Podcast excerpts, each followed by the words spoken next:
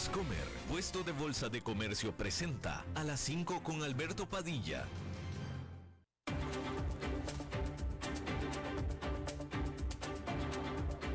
Inicia a las 5 con Alberto Padilla. Un programa diseñado con el objetivo de llevarte diariamente un tema de actualidad, acompañado siempre de reconocidos editorialistas, de lunes a viernes a las 5 de la tarde por CRC 89.1 Radio, a las 5 con Alberto Padilla.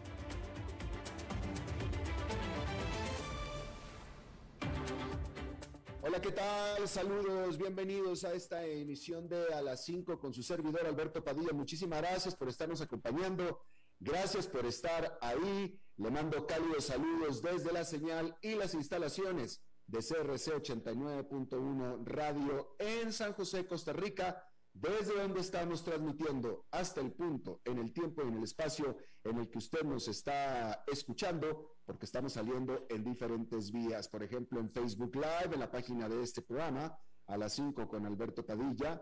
Estamos también disponibles en podcast en las principales plataformas para ello, Spotify, Apple Podcast, Google Podcast y otras cinco importantes más. Estamos también disponibles en la página de YouTube de a las 5 con Alberto Padilla.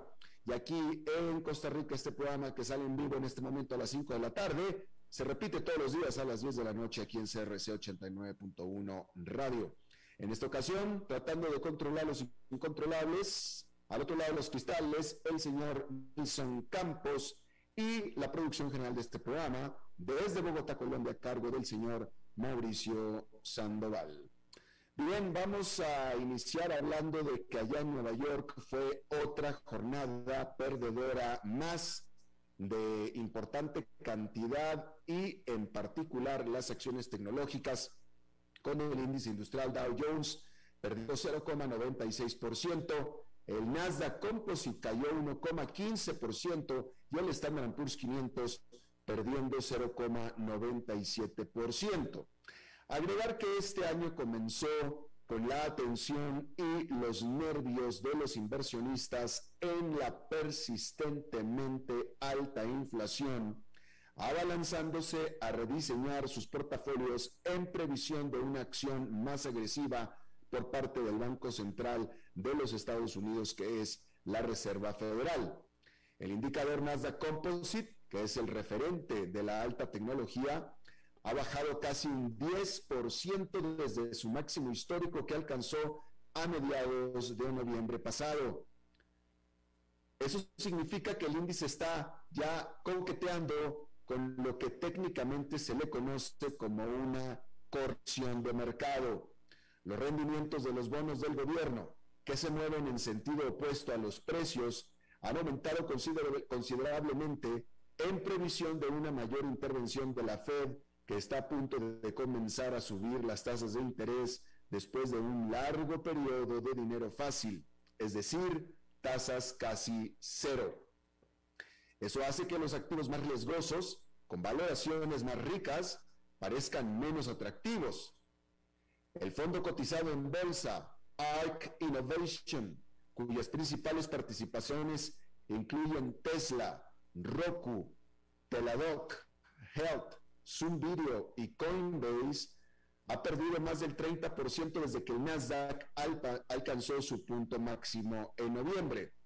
Las empresas tecnológicas más grandes, con más efectivo disponible, son mucho menos sensibles a las subidas de los tipos de interés pero no se han librado de que los inversionistas reduzcan sus participaciones en todo el sector. Apple y Amazon han bajado más de un 4% en lo que va del año, mientras que Meta, el propietario de Facebook, ha bajado un 5%. Alphabet, la matriz de Google, un 6%. Entonces la pregunta es si en este punto de inflexión, o caso es este un punto de inflexión a medida que la economía pandémica ingresa a una nueva era, es decir, ahora de pérdidas, desde el 2020 las empresas de tecnología han impulsado enormes ganancias en el mercado, aumentando su influencia y generando retornos sustanciales para los accionistas. Pero los analistas no lo creen así. Desde su óptica, estas caídas son un ajuste a corto plazo y no el comienzo de un periodo más largo de debilidad. No se descartan que las acciones tecnológicas repunten, pero probablemente no antes de la reunión de la Fed la próxima semana. Los inversionistas también esperan los resultados de los principales actores de la industria para los últimos tres meses del 2021. Y bueno, cambiando de tema, hay que decir que Goldman Sachs ahora predice que los precios del petróleo alcanzarán los 100 dólares el barril a finales de este año y continuarán subiendo durante el 2023, lo que indica que seguirán las subidas de precio en la gasolinería. En un informe a sus clientes, este que es un gran banco de inversión de Wall Street respaldó su postura alcista citando fundamentos sólidos en el mercado petrolero, un déficit de oferta sorprendentemente grande y la disminución del poder de acción de la OPEP y sus aliados. Goldman Sachs también señaló una disminución del apetito por intervenir en petróleo debido a la transición energética. Para el verano, el banco espera que los inventarios de petróleo en las economías avanzadas caigan a su nivel más bajo desde el 2000.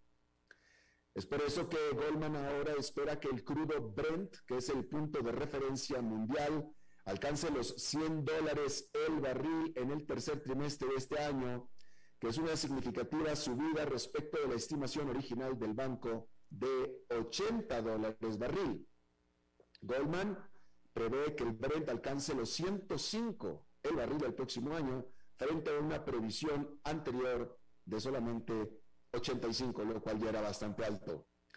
Sin embargo, Goldman Sachs dijo que el petróleo de esquisto, el shale oil, probablemente requiera un aumento constante de los precios del petróleo, dada la renuencia a invertir en petróleo durante la transición energética y el agotamiento gradual con el tiempo de la capacidad del esquisto.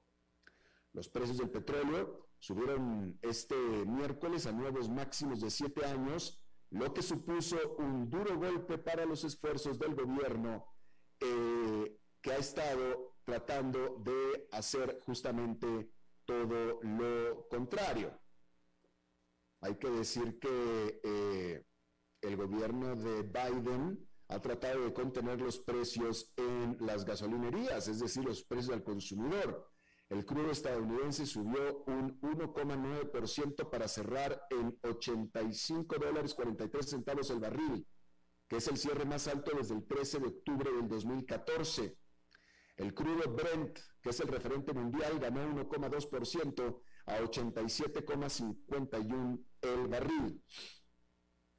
Se trata de la primera vez que el Brent termina por encima de los 87 desde octubre del 2014. Estos últimos hitos significan que el mercado del petróleo se ha recuperado por completo, tanto de la intervención de los mercados energéticos, liderada por los Estados Unidos justo antes del Día de Acción de Gracias a finales de noviembre, como del susto causado por la variante Omicron. Ambas fuerzas impulsaron los precios de la energía a la baja en noviembre y principios de diciembre. En el lapso de solo siete semanas, el crudo estadounidense ha subido un 30% desde su mínimo del 1 de diciembre de 65 dólares 67 centavos el barril. La estimación de Goldman Sachs contrasta fuertemente con la de la Administración de Información de Energía de los Estados Unidos, que recientemente dijo que el Brent promediará 75 dólares por barril, este, por barril este año y 68 en el 2023. Por su parte, Citigroup dijo recientemente que una, eh, eh, predijo una caída radical en los precios de la energía que llevará al Brent al 54 dólares por barril a finales del 2023. Es decir, que hay todo tipo de estimaciones diferentes con respecto al precio del petróleo, dependiendo a quién le pregunte usted. Pero el punto es que grandes voces, grandes voces hablan de grandes aumentos y grandes caídas. Habrá que ver después quién tiene la razón, pero el punto es que grandes voces dicen, como la de Goldman Sachs, que va a subir hasta 100 dólares, y otras grandes voces como la del City dice que absolutamente que no. ¿Quién tendrá la razón? Bien, cambiando de tema, cada año Larry Fink, es el CEO de BlackRock, que es una de las personas más poderosas en las finanzas globales, escribe una carta a los directores ejecutivos que es de lectura obligatoria para los líderes empresariales en Estados Unidos, pero también en Europa y en Asia. BlackRock es la principal administradora de portafolios de inversión del mundo. Y la insistencia de Flink en que las empresas deben divulgar más sobre sus planes climáticos y considerar seriamente su papel en la sociedad ha ayudado a cambiar lo que se espera de las corporaciones estadounidenses. Pero sus puntos de vista también han generado críticas. Algunos en la derecha, en la derecha política, afirman que Flink va demasiado lejos al decirles a las empresas que sean social y ambientalmente conscientes. Otros en la izquierda dicen que no va lo suficientemente lejos. En su última carta a los directores ejecutivos, que se publicó este martes, Flink emitió una respuesta que equivale a solo soy un capitalista. El impulso para que las empresas reevalúen sus prioridades no se trata de política, dijo Flink. No es una agenda social ni tampoco ideológica. No es un despertar, escribió, es capitalismo. Fink dijo que las empresas deben establecer objetivos a corto, mediano y largo plazo para reducir las emisiones de gases de efecto invernadero, porque hacerlo es crítico para los intereses económicos a largo plazo de los accionistas de las empresas. También dijo que es crucial que los líderes tomen una posición sobre temas importantes para los empleados y clientes. Nunca ha sido más esencial para los directores ejecutivos tener una voz consistente, un propósito claro, una estrategia coherente y una visión a largo plazo, escribió Fink. El propósito de su empresa es su estrella polar en este tumultuoso entorno, dijo. Fink dijo que BlackRock no aboga por la desinversión generalizada de las, compañías. Déjeme, me voy a regresar porque este punto es bien importante, ¿sí? BlackRock no aboga por la desinversión generalizada de las compañías de petróleo y gas, ya que hay empresas en la industria que realizan cambios que serán esenciales para lograr emisiones neta cero. Además, los gobiernos y las empresas deben garantizar que las personas continúen teniendo acceso a fuentes de energía confiables y asequibles, aseguró. Cualquier plan que se centre únicamente en limitar la oferta y no aborde la demanda de hidrocarburos aumentará los precios de la energía para quienes menos pueden pagarla, lo que generará una mayor polarización en torno al cambio climático y erosionará el progreso dijo Fink. BlackRock es el administrador de dinero más grande del mundo y finalizó el año pasado con más de 10 mil millones de dólares bajo administración. Eso significa que la empresa tiene una gran influencia sobre cómo se asignan miles de millones de dólares y puede influir en otras empresas a medida que establecen políticas. El compromiso de BlackRock con las emisiones neta cero para el 2050 y las prioridades comerciales con mentalidad social han sido importantes, pero la postura de Fink de que las empresas deben intensificar y no pueden ser la policía climática seguirá atrayendo críticas de todo el espectro político. Fink también abordó la cambiante relación entre empleadores y empleados a medida que, la tasa de trabajadores que renuncian a sus trabajos se encuentran en un nivel récord en los Estados Unidos. Dijo que las empresas que no se ajustan a esta nueva realidad y responden a sus trabajadores lo hacen bajo su propio riesgo. La rotación aumenta, los gastos eh, mejor dicho, la rotación aumenta los gastos, reduce la productividad y erosiona la cultura y la memoria corporativa, dijo. Los directores ejecutivos deben preguntarse si están creando un entorno que los ayude a competir por el talento. Bien, ahí lo tiene usted. Y en una noticia más de última hora, déjeme le digo que el presidente de Estados Unidos, Joe Biden, eh, hace unos, un poco rato en esta tarde, dio la que es o la que fue su primera conferencia de prensa del 2022. Y en esta lo dijo con todas sus letras. Él, el presidente de Estados Unidos, dijo que él espera o que da por descontado, que ya da por descontado, que Rusia va a invadir a Ucrania. De nuevo, el presidente de Estados Unidos ya da por un hecho que Rusia invadirá a Estados Unidos de acuerdo a todas las evidencias y de acuerdo, vaya, evidentemente Rusia lo niega, pero pues dirá una cosa, pero las acciones están diciendo otra. Y las acciones son que han estado acumulando y acumulando tropas y equipo en la frontera con Ucrania, en lo que huele, parece, camina, vuela como pato. Es decir, todo parece indicar y todo apunta a una invasión y de nuevo el presidente de Estados Unidos ya dijo que él lo considera ya como un hecho, lo cual por supuesto será un gran problema sobre cómo y qué respuesta podrán dar Estados Unidos y eh, los aliados en la Unión Europea. Ahora, ¿qué es lo que está pasando? Esto es muy fácil, es muy sencillo, es muy sencillo.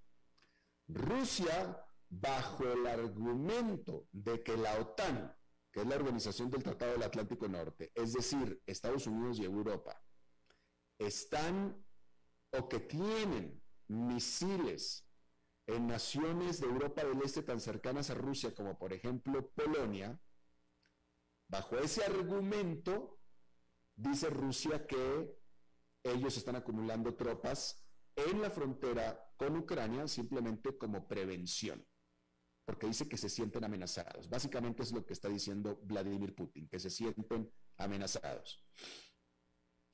Eh, solamente que hay algunas acotaciones aquí que hacer. En primer lugar, esas bases y esos misiles, uno, siempre han estado ahí. Eso siempre han estado ahí, ¿sí?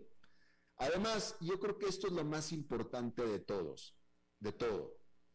Estados Unidos y sobre todo Europa Olvidémonos de Estados Unidos. Europa, no hay en Europa desde la Segunda Guerra Mundial, si quiere usted desde la guerra de Kosovo en la mitad de los ochentas, no hay antecedente de que Europa invada países. No, no, esa no es la historia, no hay evidencia, no hay muestras de que fuera así.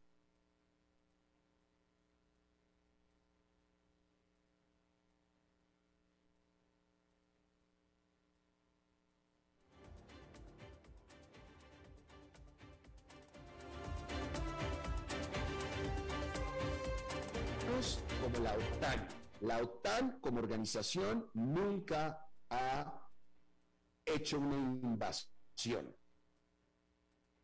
Y eso ahí está, ahí está, ahí está la historia. Cualquiera que lo quiera ver, vaya a la historia y ahí está. De Rusia no podemos decir lo mismo. Y mucho menos en lo que a Ucrania se refiere. Rusia acaba de invadir Crimea hace unos cuantos años nada más. Le robó Crimea a Ucrania. Así es que nos vamos hacia quien ha hecho qué, quien realmente tiene experiencia reciente, contemporánea de invasión, es Rusia, no la OTAN. Y de nuevo, los misiles siempre han estado ahí.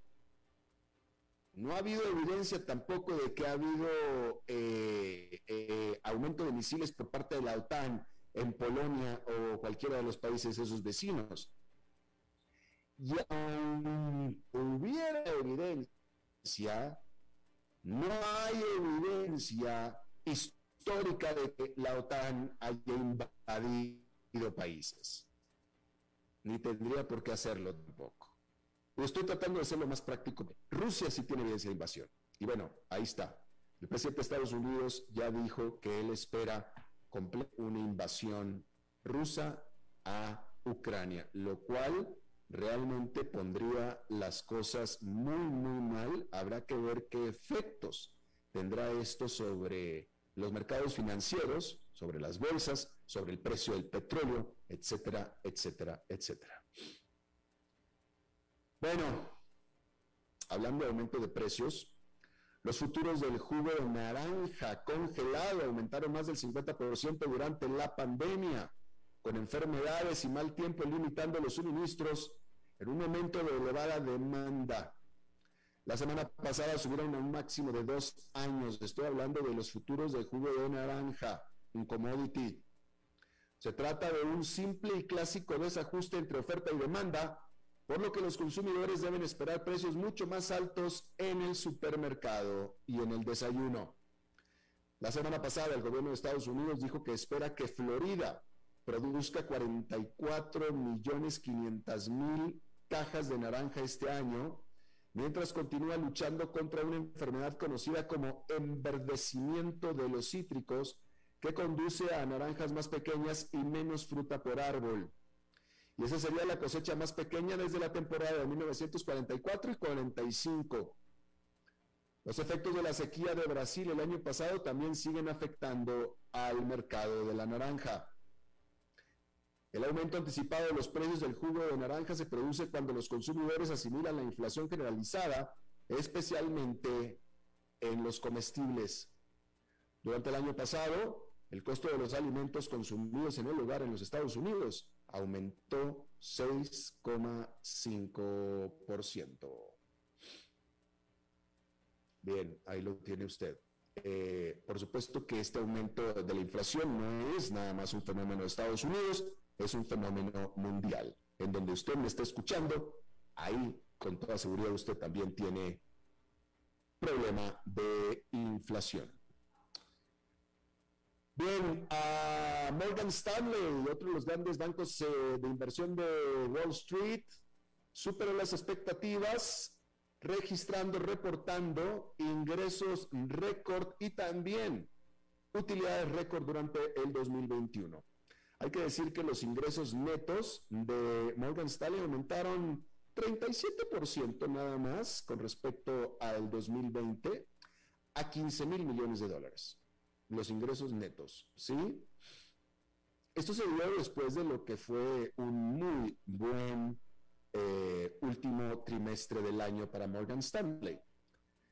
Hay que decir que la división de eh, administración de portafolios, administración de tesoro, eh, tuvo un desempeño particularmente bueno dentro de la empresa haciendo aumentar el patrimonio de sus clientes en aproximadamente un billón de dólares a 4,9 billones de dólares. Y también asimismo la asesoría en estrategia de eh, adquisiciones y fusiones, eh, pues también no le fue nada mal, porque tuvo 420 de ellas durante el 2021. Bien, en este caso que habíamos estado, que hemos estado siguiendo aquí en este programa, le había dicho yo ya que ATT y Verizon, las dos grandes telefónicas de Estados Unidos, accedieron a eh, postergar el desplegamiento de la tecnología 5G alrededor de grandes aeropuertos de los Estados Unidos por algún tiempo. No se ha especificado por cuánto tiempo. Bueno, aún así, le eh, aviso que grandes aerolíneas internacionales suspendieron vuelos a Estados Unidos después de que se descubriera que particularmente afectado por este conflicto sería el avión 777 de Boeing, el Boeing 777. Más que cualquier otro avión, es el Boeing 777 el que tendría problema con la tecnología 5G de Estados Unidos. Y este avión es un avión grande de largo alcance. Por tanto, entonces, las grandes empresas aerolíneas de eh, el eh, medio, medio oeste, del mediano oeste, Qatar Airlines, Etihad, etcétera, suspendieron sus vuelos con este avión, lo mismo que aerolíneas asiáticas como Asiana y Nippon Airlines, etcétera. Tomaron esa decisión. Bien, ahí lo tiene usted. Bueno, aquí en América Latina, ¿usted se acuerda de Ingrid Betancourt? Betancourt, quien fuera rehén de las FARC en guerrillero, ella fue rehén durante muchos años y que fue rescatada por las Fuerzas Armadas colombianas bajo la orden del presidente Álvaro Uribe. Bueno, pues ella, Ingrid Betancourt, anunció que correrá por la presidencia de Colombia ahora en mayo.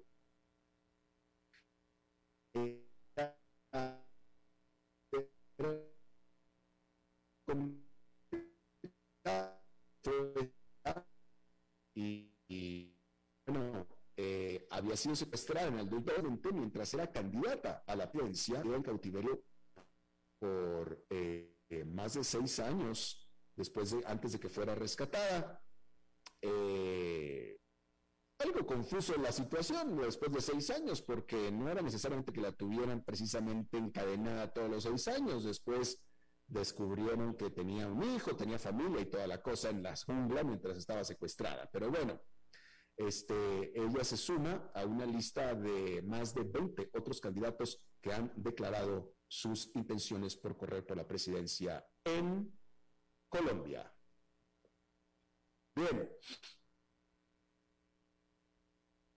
Australia reportó un récord de 76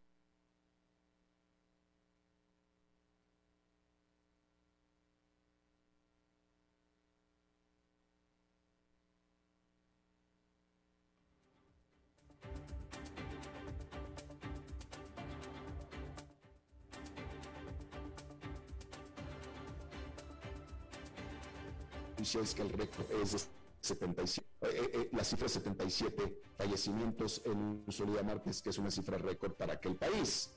Hay que decir que también Brasil y Alemania registraron sus cifra de casos de COVID-19 récord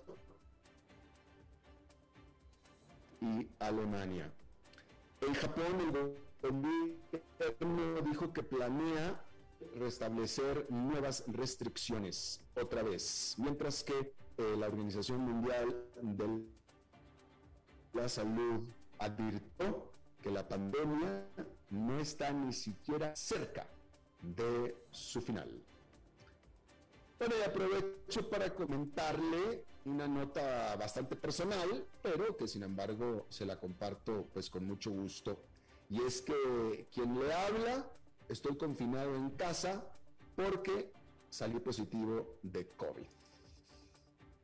Eh, eh, estoy bien, en este momento asintomático, quizá en mi voz usted puede escuchar alguna secuela, tengo la voz un poco mormada, tal vez usted me la pueda escuchar.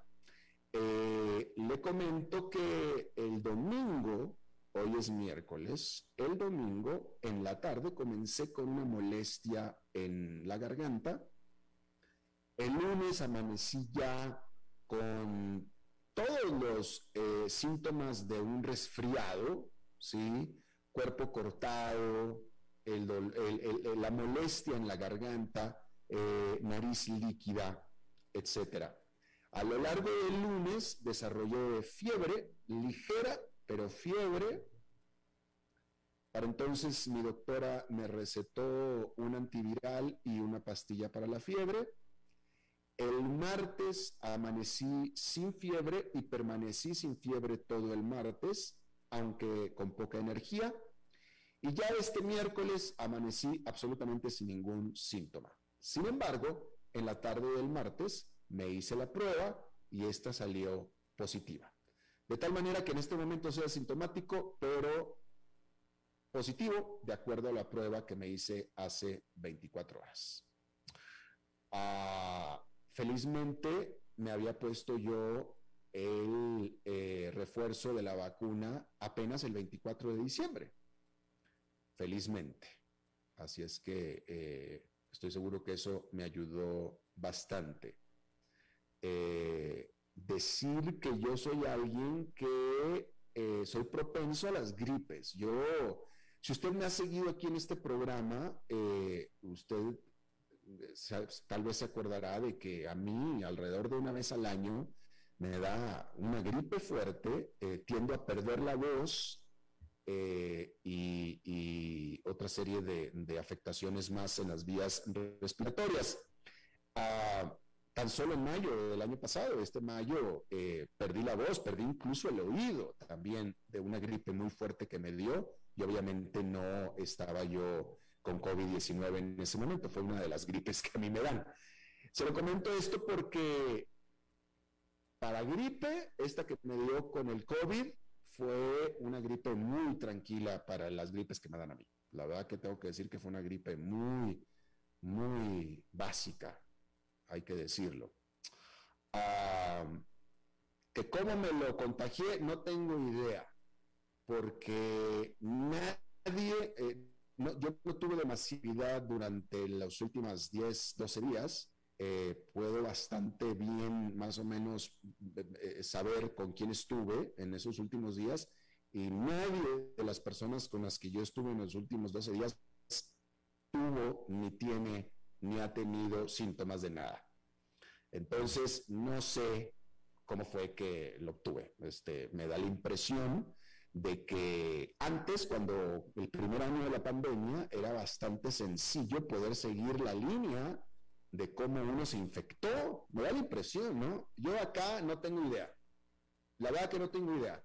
Claro, hice un viaje en el por medio. Estuve en aeropuertos y estuve en avión, pero pues siempre con mascarilla, siempre con mascarilla y que yo haya notado, jamás vi y jamás me crucé, jamás estuve al lado de alguien que siquiera haya tosido o estornudado.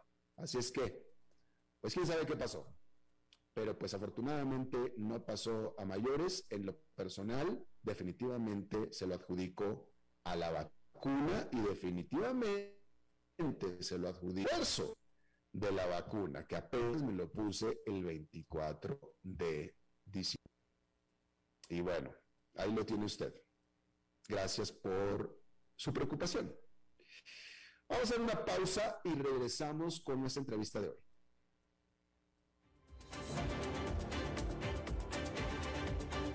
A las 5 con Alberto Padilla, por CRC 89.1 Radio. El valor en la ética incluye no tener miedo de lo que se dice y a quién se le dice, sin importar las consecuencias o represalias que puedan sobrevenir. Entre los valores éticos más relevantes se pueden mencionar justicia, libertad, respeto, responsabilidad, integridad, lealtad, honestidad y equidad. Los valores éticos se adquieren durante el desarrollo individual de cada ser humano en el entorno familiar, social, escolar e inclusive a través de los medios de comunicación. Solo si lo público y lo privado caminamos en positivo y con valores, Costa Rica saldrá adelante. Un mensaje de la Cámara Nacional de Radiodifusión, Canara. Desde los verdes bosques de nuestra montaña nos llega agua Cerros de la Riva, agua fresca de manantial que te permitirá vivir en equilibrio, proteger tu salud y la de tu familia, libre de sustancias químicas, envasada sin alterar su naturaleza a 2.000 metros de altura. Agua Cerros de la Riva, naturalmente neutral. Búscanos como cerrosdelarriba.gmail.com Llámanos al 8374-3229. Cerros de la Riva, Live Spring Water. ¿Sabía usted que Transcomer es el puesto de bolsa de comercio más grande de Costa Rica, con 19 años en el mercado y miles de clientes? Cuentan con asesores y corredores expertos que saben de lo que hablan y ofrecen productos de inversión seguros y modernos, hechos a la medida. Pero sobre todo, al invertir en Transcomer, usted invierte en la única bolsa vigilada por el Banco Central. Y en un mundo sobrecargado de información, usted debe de estar con los mejores. Transcomer, puesto de bolsa de comercio. Construyamos juntos su futuro. Somos expertos en eso.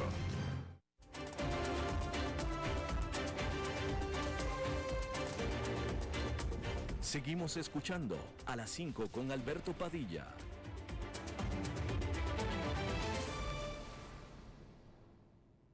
Bueno, muchísimas gracias por continuar eh, con nosotros. Eh, voy a retomar este tema que a mí me encanta se lo compartí hace un par de días y es este informe que sacó el Banco Interamericano de Desarrollo eh, sobre la confianza. La confianza, la clave de la cohesión social y el crecimiento en América Latina y el Caribe. Dice el BID en este informe que nueve de cada diez personas en la región desconfían de los demás y esto tiene problemas absolutamente fundamentales y profundos eh, sobre la propia falta de desarrollo en nuestra región. Es decir, el BID dice que la confianza es un tema fundamental y que casi no se habla. Yo le agradezco muchísimo a Carlos Scartacini, Scartacini él es uno de los autores de este informe, eh, líder del grupo de economía del comportamiento del BID, que se une a nosotros, eh, creo que desde Washington. Carlos, muchísimas gracias por estar con nosotros. No, gracias a ti, Alberto, por la, por la invitación. Es un placer y sí, estoy desde Washington. Y antes que nada, quería desearte lo mejor y que pases rápido esta, esta enfermedad. Gracias, te lo agradezco mucho, Carlos, muy amable. Oye, me parece a mí que el BID dio en el clavo identificando a la confianza o a la falta de confianza como uno de los problemas más fundamentales para el desarrollo de América Latina. Eso es lo que creemos, eso es lo que creemos, Alberto, y por eso hemos escrito este libro. Eh, creemos que la falta de confianza está detrás de muchos de esos problemas que todos conocemos eh, y, que lamentablemente a veces nos cuesta entender cómo podemos solucionarlos. Más que nada la falta de crecimiento, ¿no? Si, algo, si hay algo que caracteriza a la región de América Latina y el Caribe en su conjunto es nuestra incapacidad para crecer. Eh, lamentablemente, cuando uno mira los datos, eh, otros países de Asia, etcétera, se han ido acercando a los países más desarrollados y lamentablemente nosotros nos hemos quedado estancados. Eh, y detrás de eso está esa falta de crecimiento.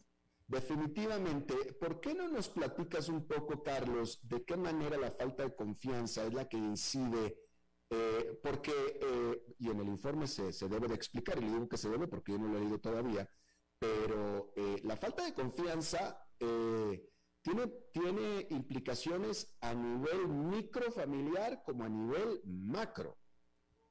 Exactamente, eso es una de las cosas interesantes, Alberto, ¿no? Es decir, esto no es uno de, esas, de esos ingredientes que quizás afectan la macroeconomía, o es un problema que solo el gobierno se tiene que preocupar. Es algo que nos pasa a nosotros todos los días en las interacciones, en las interacciones diarias, ¿no? En las interacciones dentro de una familia, con los vecinos, en las interacciones con, un comerciante, en las interacciones eh, con el gobierno. ¿Qué es la, es la confianza? Eh, la confianza es la creencia de que otros no van a aprovecharse de nosotros, de que otros no van a tener una actitud oportunista hacia nosotros da, la, la, oportunidad, ¿no es cierto? Entonces eso puede ser un vecino, ¿eh? que uno quizás confía en dejarle la llave ¿eh? mientras uno se va de vacaciones y le pide que, le cuide la casa. Puede ser un negocio con el cual uno, eh, uno, uno tiene, tiene relación, o puede ser el gobierno con el cual uno tiene otro tipo de relación. Es decir, entonces, el problema que tenemos es que en la medida en que desconfiamos, ahora nos cuidamos más, ahora gastamos más tiempo y dinero en resguardarnos de otro, en poner trabas, en poner restricciones, en poner regulaciones. A nivel individual, lamentablemente, ¿eso qué implica? Implica que quizás la gente se cuida, ¿no? Pone rejas en sus casas, pone seguridad privada, un montón de cosas que la separa del resto de la, de la gente. En las relaciones de una empresa, ¿qué implican eso? Que quizás no contratan, no contratan empleados, no delegan en otra gente, entonces no pueden crecer, se quedan en estas pequeñas empresas que son muy características de América Latina, ¿no? Esas empresas unipersonales o familiares, ¿no? Que tienen miedo de traer más gente porque no saben cómo lo van a pagar. Entonces no crecen, entonces como no crecen, no hay, no hay mayor producción. Y también nuestra relación con el gobierno. Cuando desconfiamos del gobierno, no nos relacionamos con el gobierno, dejamos de participar, ¿eh? dejamos de demandar aquellos bienes y servicios públicos que son los que hacen crecer a un país, ¿no? Como las carreteras, como las grandes obras de infraestructura, ¿eh? y nos dedicamos mucho a pedirle al gobierno que nos dé subsidios, que nos dé transferencias, eh, un montón de cosas que son importantes para algunos, pero que al final del día no nos llevan a una senda de crecimiento sostenido a largo plazo. Claro, claro. Además, eh, uno de los problemas más insidiosos en América Latina es la burocracia. Y yo diría que la burocracia es hija de la desconfianza.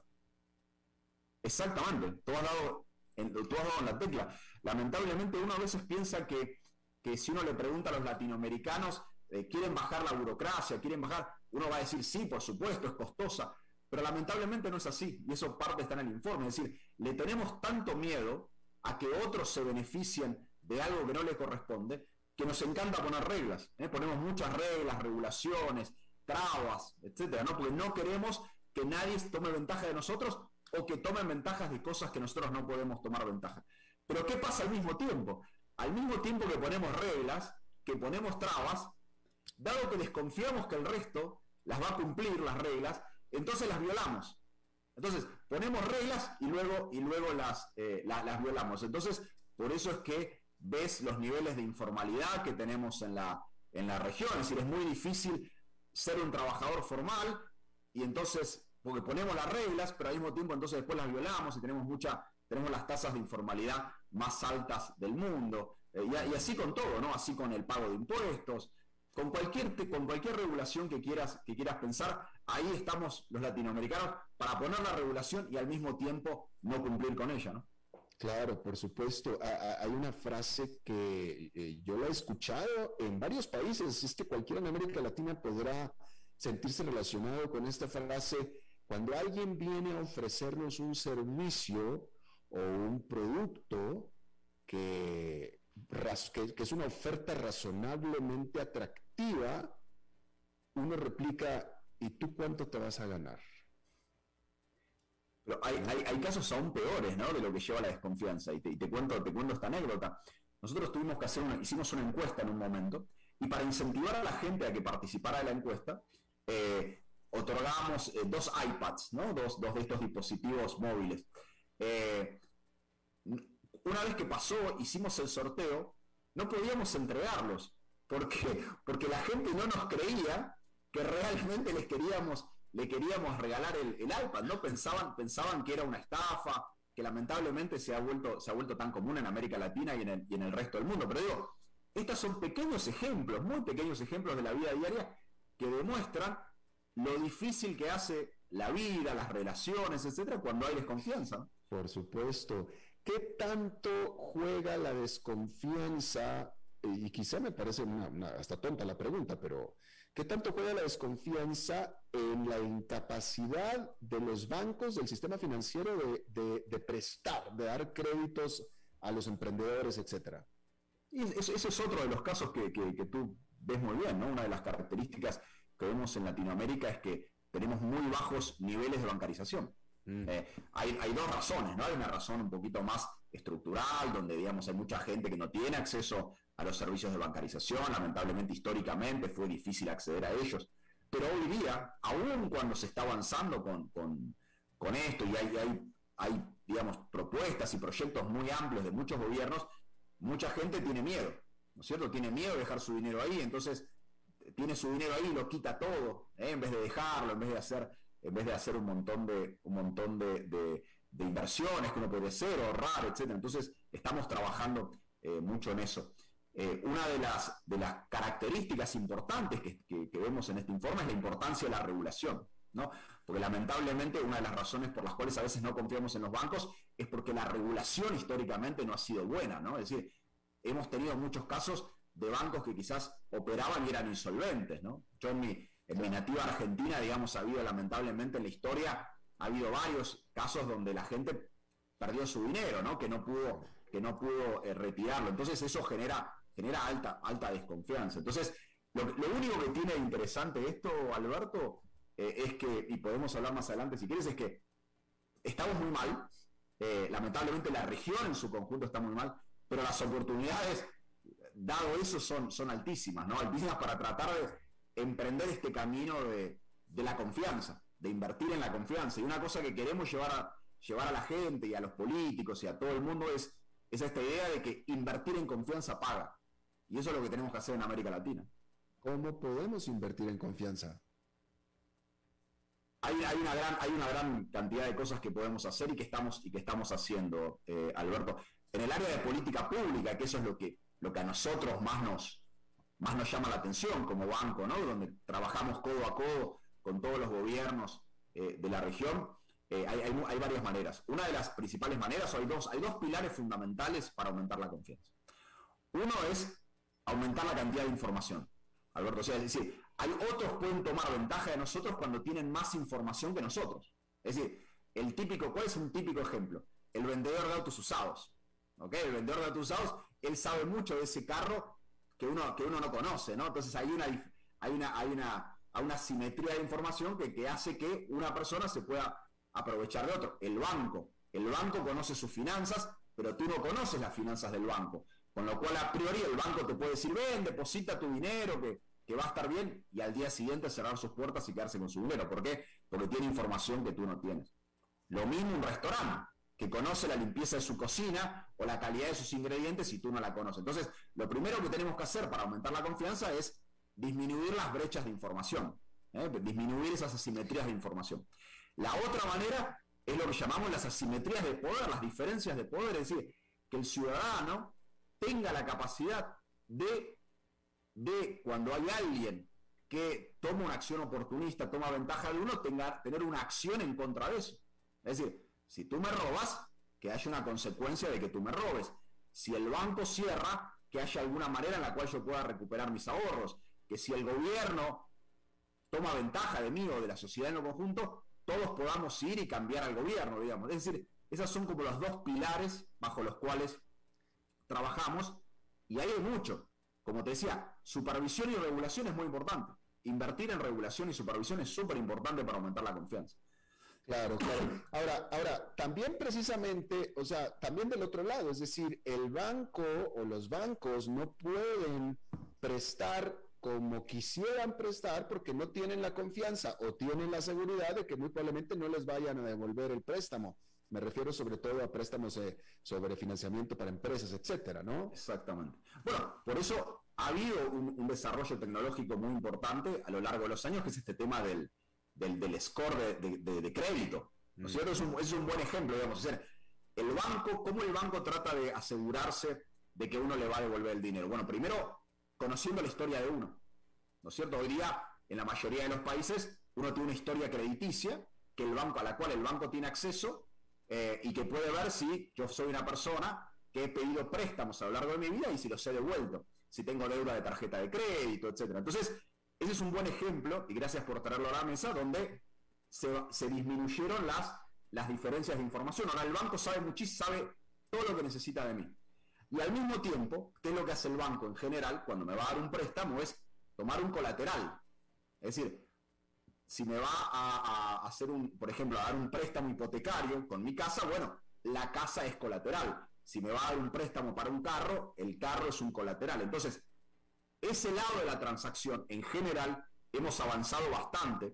Eh, y ahora el banco tiene las dos cosas que te decía, tiene, por un lado, información sobre mí y por otro, la la, posibilidad de actuar en contra mío si yo trato de no pagar ese préstamo. Lo que todavía nos falta es el camino inverso.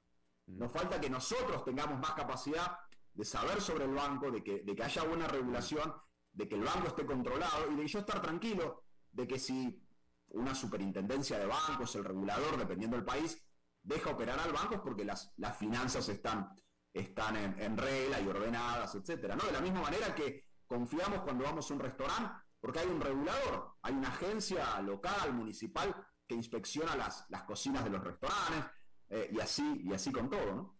Claro.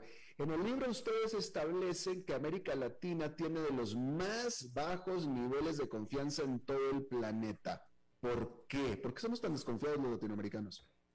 Eh, sí, una cosa que es característica, Alberto, es que estamos, en esta estamos todos. Este no es uno de esos casos donde a veces nos pasa que uno dice, bueno, este país está muy bien acá, acá estamos todos, todos bastante mal, como, como decimos últimamente usando jerga futbolera, no es una cuestión de quién va a salir campeón del mundo, sino el hecho de que ninguno de los países latinoamericanos clasificamos al mundial en temas de, en temas de confianza. ¿no? Eh, yo creo que hay dos razones que tienen que ver con estos dos pilares que te comentaba, Alberto, que tiene que ver con la falta de información y con la falta de eh, instituciones eh, y, estas asimetrías de poder que ha habido en la región.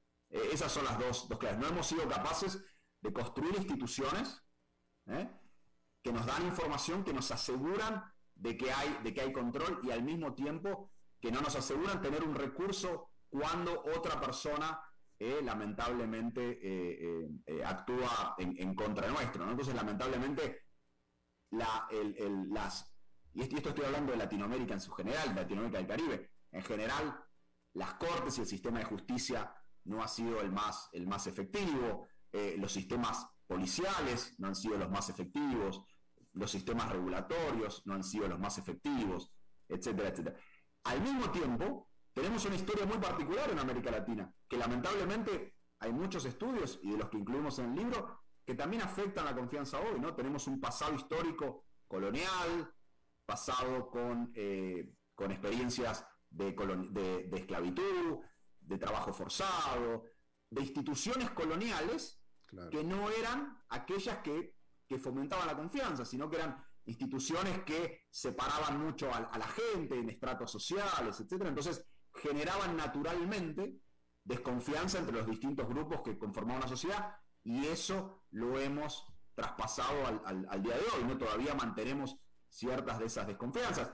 Lamentablemente en América Latina también, y en parte por eso, eh, hemos tenido algunas sociedades bastante segregadas, donde también es, es difícil establecer confianza entre unos grupos y otros. hay, hay un montón de razones históricas y, actuales que hacen entender, que, que empiezan a, darnos una idea de por qué Latinoamérica lamentablemente está, está donde está.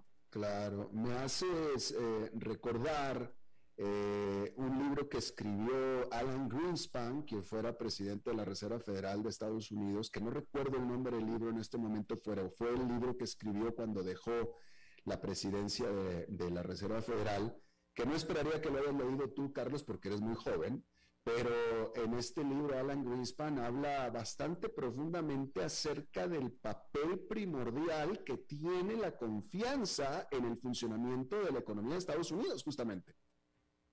Totalmente. Y, no, soy tan joven, me acuerdo del libro, no me acuerdo, no me acuerdo el, título, pero, pero me acuerdo del libro, Alberto, y, y sí, Sí, no, es, o sea, para, darte una idea, o sea, como te decía antes, piensa, piensa en una empresa. En una empresa que lo primero que no hace es, no contrata si, tiene desconfianza, tiene miedo que un, que un empleado no, no, no, no, no haga lo que tiene que hacer.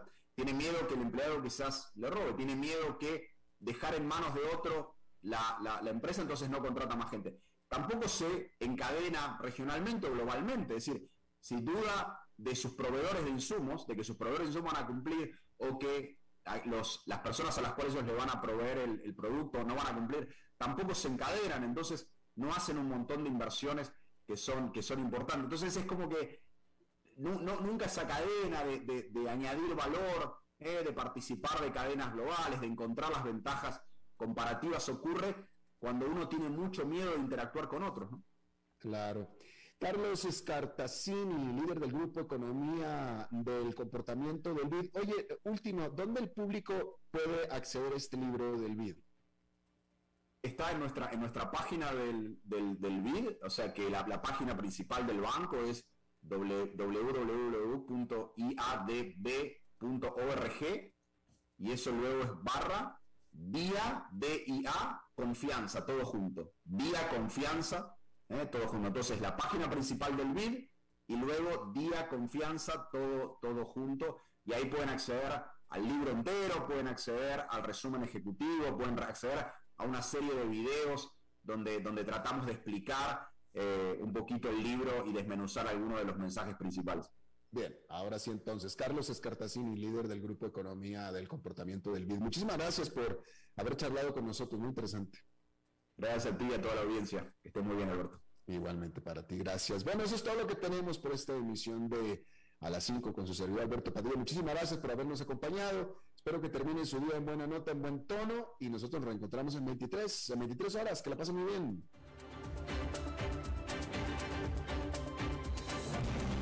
las 5 con Alberto Padilla fue traído a ustedes por Transcomer, puesto de bolsa de comercio. Construyamos juntos su futuro. Somos expertos en eso.